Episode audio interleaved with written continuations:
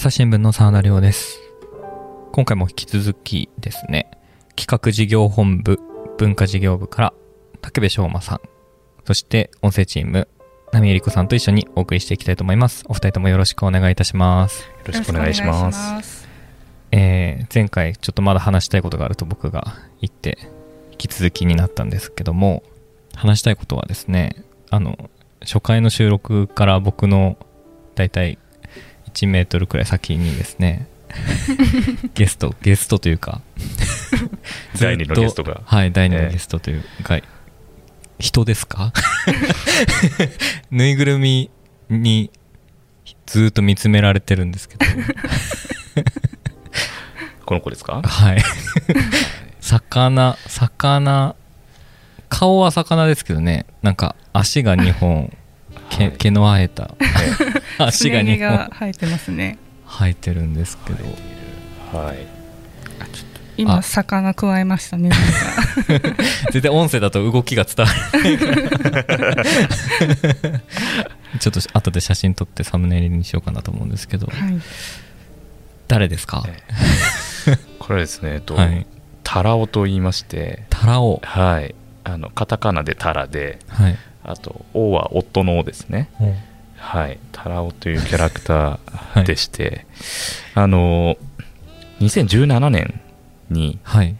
あの、オランダのロッテルダムという都市にあるはいボイマンス美術館という、まあ、美術館があって、はいあのまあ、シュールレアルの作品を多く持ってる有名なあと、まあ、版画とかもはい。多く持ってる有名なあ美術館なんですけどもそこが所蔵している、えー、とブリューゲルっていう画家のはい。「バベルの塔はい。はい。」という有名な有名なまあ絵がありまして、まあ、それをあの日本で展示するという展覧会を、えーその2017年にやったんですね。はい。バベルの当店という展覧会をやったんですけども、まあ、その時に作ったマスコットキャラクターですね。どういうことですか？伝わりませんか？とてもなんかバベルの塔からは想像つかないような。バベルの塔から急にタラオが誕生してたんで、はい。まああのー実はそのブリューゲルという画家が、まあ、バベルの塔で知られてますけれども、はい。あのー実はまあ彼自身もこうインスピレーションを受けた作家がいて、まあ、ヒエロニムス・ボスというまたこう画家が彼よりも先に生きた画家がいてですね、まあ、彼そのボスという画家はあのーまあ、一番有名なのだとプラド美術館にある「快楽の園」っていう、うん。えートリプティックの作品があるんですけどもぜひちょっと調べていただけると面白いんですけども、あのーもう本当に異形のモンスターたちにあふれる素敵な作品これなんか見たことあるかも。なんですね調べていただけますか？調べてます。はいあ、本当だ。おー。でこれここにまあ登場するモンスターたち、本当になんか今見てもなんかすごい不思議な世界観というかなんかこんなモンスターたちを描いて、しかもこれ作られたのって1500年のあ頭とかなんですね確かそうなんですね。ただ今から500年前に生きた、まあ、作家が、まあ、これを描いているいると、は日本でいうと江戸時代ぐらい。そうですねええええ本当に始まり戦国とか。ええそうですねうん。で、まあ、本当にここにこういろんな、まあ、モンスターがこう描かれていてでこれが当時すごい大流行したということで、あのまあ、ここから派生していろんなこう、まあ、版画作品とかが生まれてですね、えー、とその一つに「大きな魚は小さな魚を食う」という、えー版画作品があって、はい。まあ、これの主体を手掛けたのが、えーブリューゲルあだったんですね。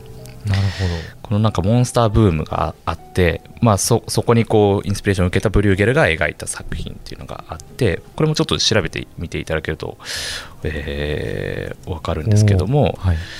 まあ、中央に大きな魚がこう横たわっていて、まあ、要はなんか意味としてはこれあのオランダ、まあ、ネーデルランドのことわざ古いことわざなんですけども、まあ、要は弱肉強食っていう意味なんですけども、うんあのそこに描かれてる通りなんか大きな魚の腹から小さな魚がどんどん出てきてうん。それをまたなんかこう別の魚が食べてるみたいなはい。こう版画作品でその左上の方にあ 気づいてしまいましたね。いますね。いるんですよ。なんかどさくさに紛れて感がすごい。はい。これがタラオの原型えーでして、まあ、展覧会でもこの作品はは実は展示をしたんですね。大きな魚小さな魚を食うという、でまあもちろん展覧会ではそのバベルの塔を、まあ、一番のこうあの注目作品にはしてたんですけども、やっぱりそれに至るまでの、まあ、当時のそのネーデルラントの、まあ、美術だったり、うん。えーまあ、そういったムーブメントを、まあ、紹介するという展覧会でしたのでそのボスという作家、まあ、このその作家の作品も2点ほど展示はしてたんですけどもはい。そこからこうブリューゲンに至るまでに、えーまあ、その彼らをつなぐ一つの、まあ、橋渡しとしてこういうまあモンスターブームがまあ一時期あったんだよと。いうところからですね、まあ、この前置きが長くなりましたがこのターラオという まあそこに注目をして、まあ、あのこういうキャラクターって、まあ、日本ではね結構こう今では、まあ、みんな好きじゃないですか。好きですね。あなえ？ゆるキャラとか。なんかちょっと引いてるけど。いやいやいや聞いてないです聞いてないです。はい。そうそうそう。まあなんか今のその現代人が見てもそのなんか通ずるようなこうユーユーモアセンスというか、うん。そのクリエイティビティがあって面白いなということであの、まあ、そういったところの魅力も伝えたいということで、まあ、こういうキャラクターを作って、まあ、広報活動をしてもらってたんですね。彼に。タラオくんに。はい。ついくんくんタラオくんです。くんですか？はい。そうですね。で、まあ、実はこれああのあ手が。こうやって手が入るあここういう感じなんですよ。パペット。タイプ。知らなかっすごい俊敏な動きしてますね かわいい、えー。そうです。ねすみません。なんかポッドキャストに持ってくるにはた。いやいやいや。誤った人選だったと思うんではい。喋れませんもんね。そうなんですよ。でまああの展覧会の、まあ、広報マスコットとして、まあ、はい。主にこうツイッターとかでその展覧会の紹介とかをやってたんですけど、はい。まあ、展覧会が終わってあの、まあ、私のまあ普段趣味でこう美術館とか博物館とかに行くんではい。まあなんかこいつを連れてですねいやあのいろんなこう美術館の紹介を、まあ、展覧会の紹介をしていたら気づけばもう4年ぐらいその活動をまあなので私のほぼ趣味的な感じなんですけども続けていましてでまあ今に至ると。いうことでなんかでもちょっとしたこうあのなんだろうずっとこうフォローしてくださってる方とかもいて変わらずあのタラオのその紹介した展覧会を見て足を運んでくれたよっていう人も結構中にはいるのですごくありがたいなと思って、今4年ではい。フォロワー1.9万。はい、すごい。す。ごい。ですね。ちょっとポッドキャストいや本当に。3000超えて喜んでた。んではい。ちょっとタラオの6分の1といはい。う事実が、そうですね。もうすぐ2万フォロワーに届きそうだといいうことで。もうインフルエンサーですよね。いやー出世魚ですね。出世魚。はい と武部さんと同じ口の動きでしゃ 喋り続けてるから。はい、もうなんか一体化しちゃいましたね。最近はもう4年間も一緒にいるんで、はい、常にカバンの中に一緒にいます。それはあの当時そのバベルの当店入られた時はマスコットとしてはい。グッズ化されてたんですか？グッズ化はされてないんですか？このビジュアルでのグッズ化はされてない。このビジュアルでグッズ化はされてない。あのこの元の版画のあに登場する元大きな魚は絵小さな魚はい空に出てくるあの、あの元絵の方はグッズもされてましたけども。あそうなんです、そうなんですね。元絵の方はなんかすね毛生えてなさそうなすね。毛生えてないですね。感じですねはい。ええ。え ちょっとあまりに同じにしちゃうとちょっと、あ。そうですはい。ね、あれかなと思いまして、えうーん。この元絵に書かれてるのは要はそのボス？ブリューゲル。あはい。の、はい。あボボスの作品からブリューゲルが影響を受けてそうです。そうです。っていうことなんですか？そうです。そうです。なるほど、はい。タラオはモンスターなんですか？タラオはモンスターですか？繰り返しました 問いを繰り返しました。いやタラオはタラオですねちょっとモンスターとは言えない 言えない。ですね。タラオはタラオ今や。えでも今度太郎が今いろんなー美術展だったりはい。に武部さんと一緒にはい。行って。そうですね。なんかでも本当これは趣趣味というか、はい。うん、なんかあのうちの主催の展覧会とかに関係なくはい。あのもういろんな展覧会にこうお邪魔してはまあそのお邪魔した記念で撮って感想を上げてる、うん。上げ続けてきたっていうことをやってたらいつの間にかこんなに多くの方に フォローしていただいてっていう感じですね。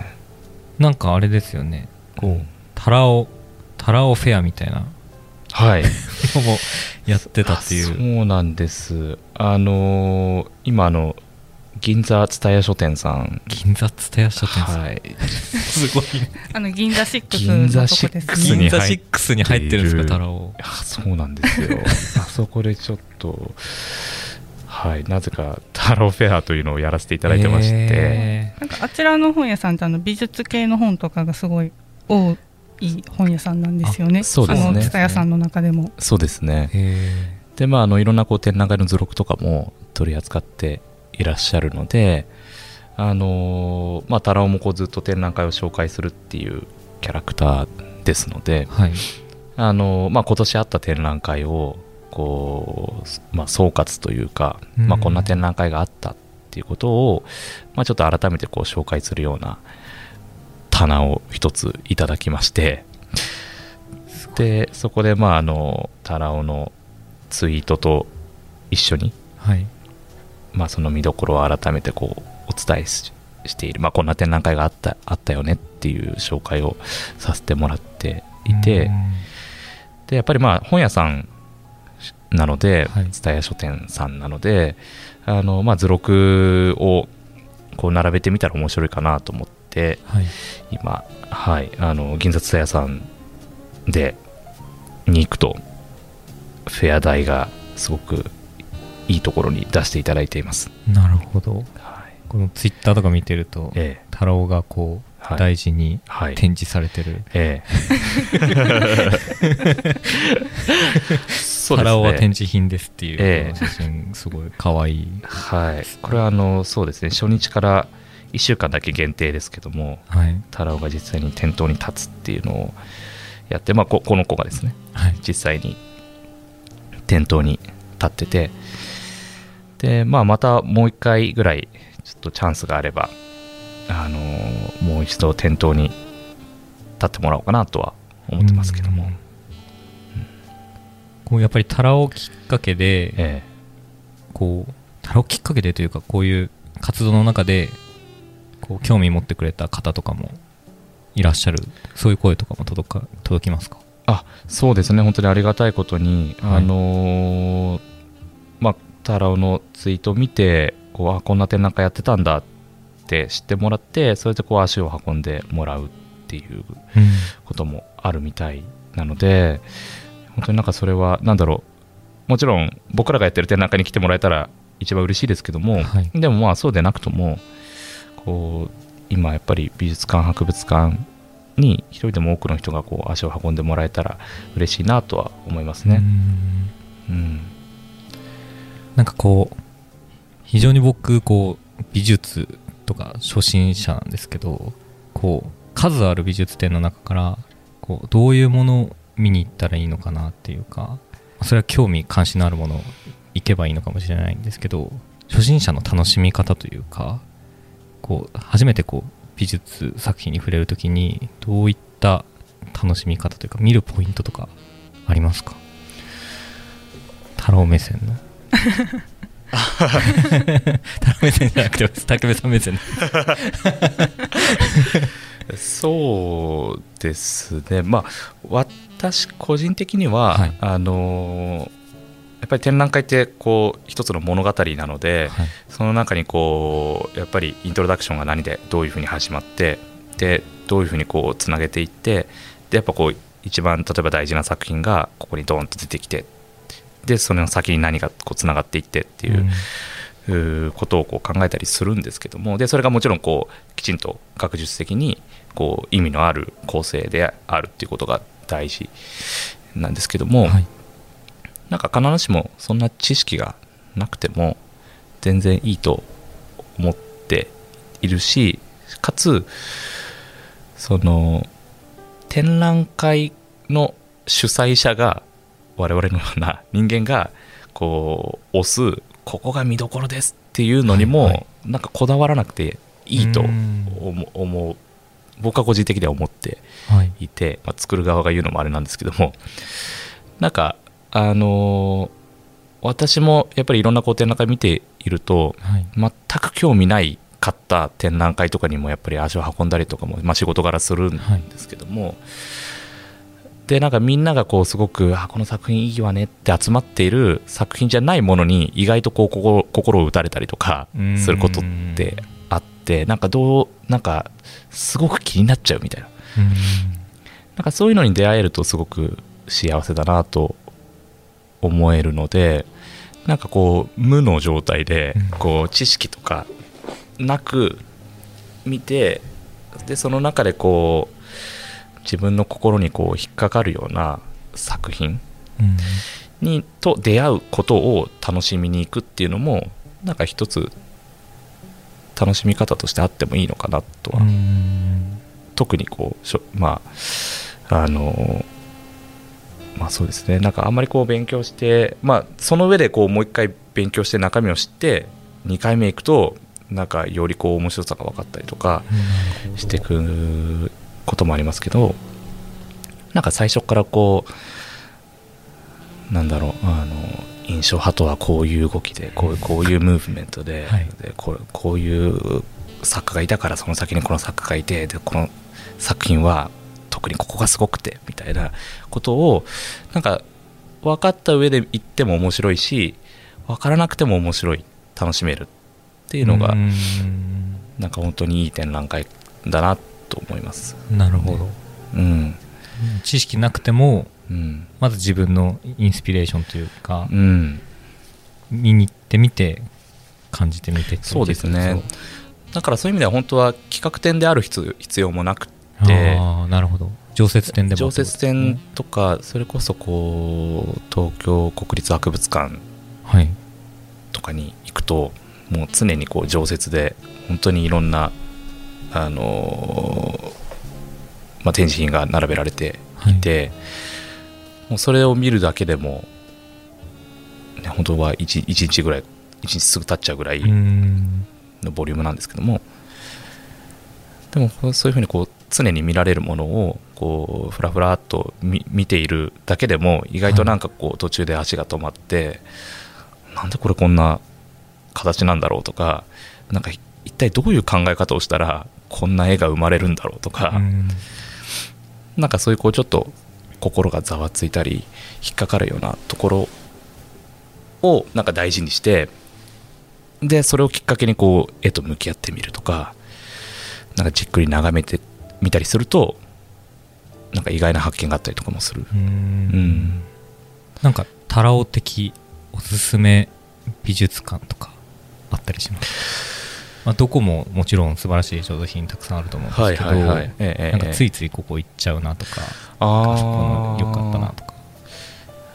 あのよく行くのは東京国立近代美術館さんとか、竹橋にある。はい。はい、あそこのやっぱり常設展はすごく作品も充実しているので、であのーなんだろうキュレーションもはい。結構こうなんか季節を意識した、あのー展示構成になっている時もあれば何かこう節目の時にあの例えば震災今年だと震災10年あの東日本大震災10年、で10年を、えー確かあーまあふふまあ、その10年の節目で、はい。えー常設展もそういった構成になっていたような気がします。うん。うん。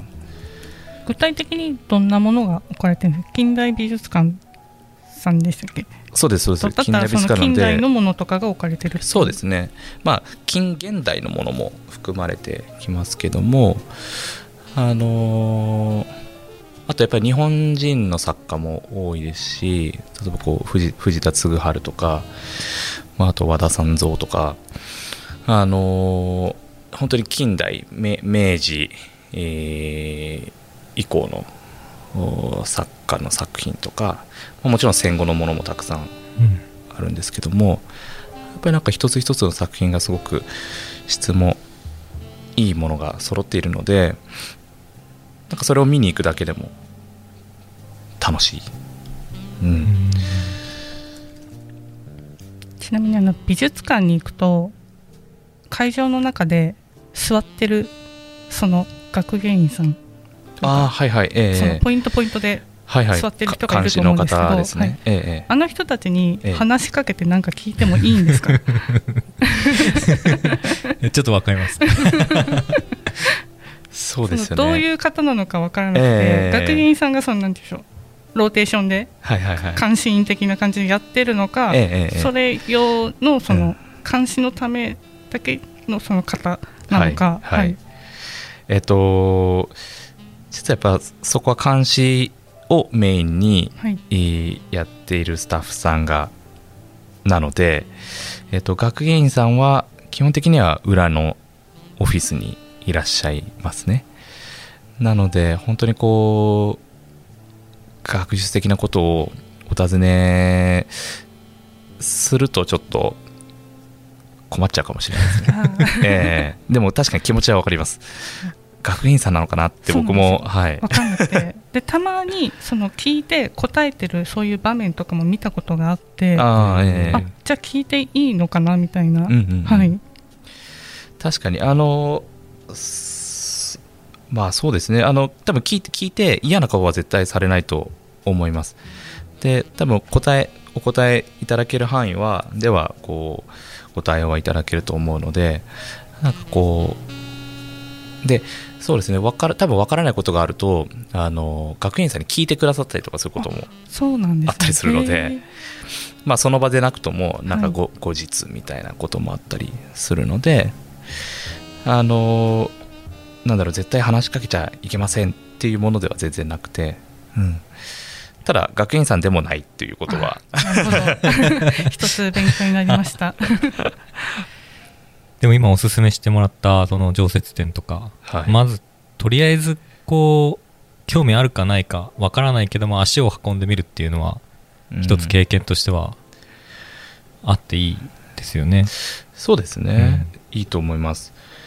あとはぜひタラオのおすすめ展覧会から行ってみていただいてもそれは今いいと思います、えっ、とこれ収録してるのが1月22日ですけどはいあれ今も銀座のあ銀座ですか。銀座もそうで。来年の1月過ぎぐらいまでやってます。こちらでもあれですよね。来年おすすめの展覧会みたいなのをそうですね。紹介してる、はい。来年だったり今やっているおすすめの展覧会もちょっと紹介はしていますのでぜひご覧になってみてください。なるほど。で日常的にもツイッターの方でもおすすめのはい。展覧会ははい。弊社のものも含めて発信していると。そうですね。そうですね。はい。まあそれはもう本当にあの横断的にうん。紹介していますので。はい。ぜひそちらもチェックしてほしいと。ちなみにあの弊社主催ではい。現在展示中のものでお伺いしてもいいですか、はい。その、えー、と今上野のはい。方で、えーとはい。ミイラ展やってると思うんですけど、はい。えっと、これあの始まる時にその、はい。新聞でも一面の写真物として記事で扱われたりとかそうでした。ははいい、あったと思うんですけどでなんかミイラ展とかエジプト展って結構いろんなところでやってたりはいはいはい、はい、するじゃないですか。でなんかこの弊社主催のものはなんかどこが見どころとかポイントってあるんですか？今回のあの大英博物館ミイラ展に関して言うとあのーまあ6体今回ミイラを展示していますけれども、えーまあ、そのミイラもの生前の姿をできる限りこう、まあ、読み解いてで実際にその人たちがどういう暮らしをしていたのかどういうまあ、何を信仰していて何を食べて、えーまあ、どういう音楽を例えば、まあ、奏でていたりだとか、えーどういうう子供のおもちゃがあったりだとか、えーそういうこうなんかライフスタイルをまあ紐解いていくような展覧会でで肝としてはそのミイラを、えーまあ非非侵襲っていうんですけども侵襲ってあの犯すに襲うって書いて侵襲、まあ、つまりこう非破壊ではい。ミイラのこう包帯ってもう解いてしまうと、まあ、それ自体はやっぱりこう貴重なその遺物ですのであのもうそれをこうほどいてしまうとお今後解明されたかもしれないものがもう解明されなくなってしまう。もうも元には戻せないので。なのでその非破壊の状態で CT スキャンにかけることで、ミイラの内部まで、まあ、克明にこうどういう状況なのか状態なのかっていうのが、まあ、分かるんですね。でそのやっぱり技術っていうのが本当に日進月歩であの実は今回の展覧会6体あるうちの1体は10年前にあのうちの朝日新聞が、えーまた別のミイラ展を科博国立科学博物館さんでやらせていただいた時にも来てたミイラがいるんですけども同じミイラなんだけどもその当時と今とでは CT スキャンの精度が全く違うことによって当時は分からなかったことが今は克明に分かったりとかしているでそれによって実際にこう体の中にこういろんなこう護符って言われるお守りがこう実はこう埋め込まれているのが分かったりとかあとはその歯の残されたこう歯の状況からまあ非常にこう重度のあのまあ思想脳漏というかあの、まあ、歯の病気を患っていたということが分かっていたりとかであるいはあの心臓の周りにちょっとこう残った動脈にこう動脈硬化が見られるとか、まあ、そういうことから実はその今の現代では生活習慣病と言われているような病気が、まあ、当時の古代エジプトの、えーまあ、未来になる人たちっていうのは基本的にはこう位の高い人たちが多かったわけですので、まあ、富裕層に、えーで言うと、はい。えー意外と多くの人たちはそういうこううー同じようなこうリスクを抱えていた可能性があると。例えばその動物性の油を多く含うむ食事を多くとっていたんだとか、まあ、そういったことがこう明らかになってくるわけですね。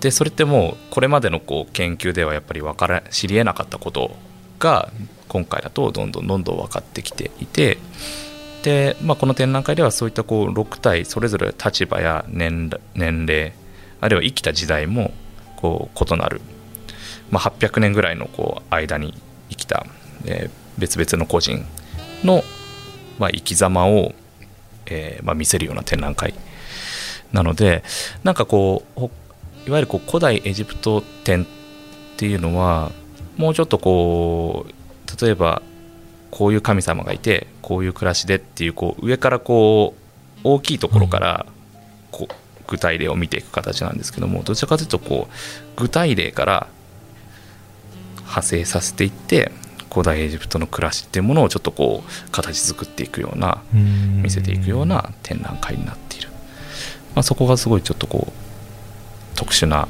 展覧会かなと思いますね。めちゃめちゃ面白そう。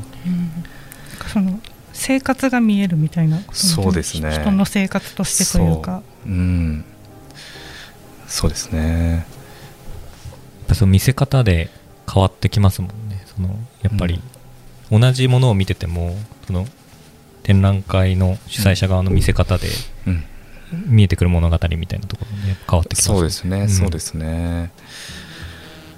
まあ、なので今回はその大博物館の、まあ、キュレーターだったりまた国立科学博物館の研究員で、ままあ、それに加えて古代エジプトの専門家っていう,、まあ、こう人たちに入ってもらって、あのまあ、どういうふうにこう展示構成をしていくと、あの最も学び学びにもつながるかっていうようなことも含めて、まあ、みんなで議論して作り上げた展覧会っていう感じですね。うん。えこれはいつまで展覧会自体はやられてえこれは、えっと、来年2022年の1月の12日までやってます。はい。こちら巡回はするんですか？えっと、その後神戸の方に、関西の方に行って神戸、えー市博物館さんに、えー巡回します。2月からですね来年の、ぜひリスナーの方も。そうですね機会あれば。ぜひ見てください、うん、2月からいつぐらいまでですか？5月までやってますね。ええ、結構長期間ですね、はい、やってるのでもしリスナーの方で神戸の方あるいは近くの方いれば、はい、またぜひ足を運んでいただきたい。ぜひ来てください。あとタラオフェアの方にも。タラオフェアはぜひ。こっちに熱こもっていけないでしょいやいやいやいやいやいやいや。タラオン今音声でしか多分初めてタラオという言葉に触れた方はそうですね。一体どういうものなのかっていう え言葉だけで想像してもらってると思うんで、えはい。いぜひ物ぜひでもツイッターで、はいうん。調べてみてください。タラオタラカタカナで夫で検索れば出ますかね。はい。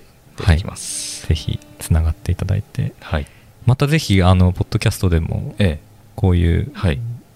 アートの話ええ。美術展の話とかはい解説していただけませんか？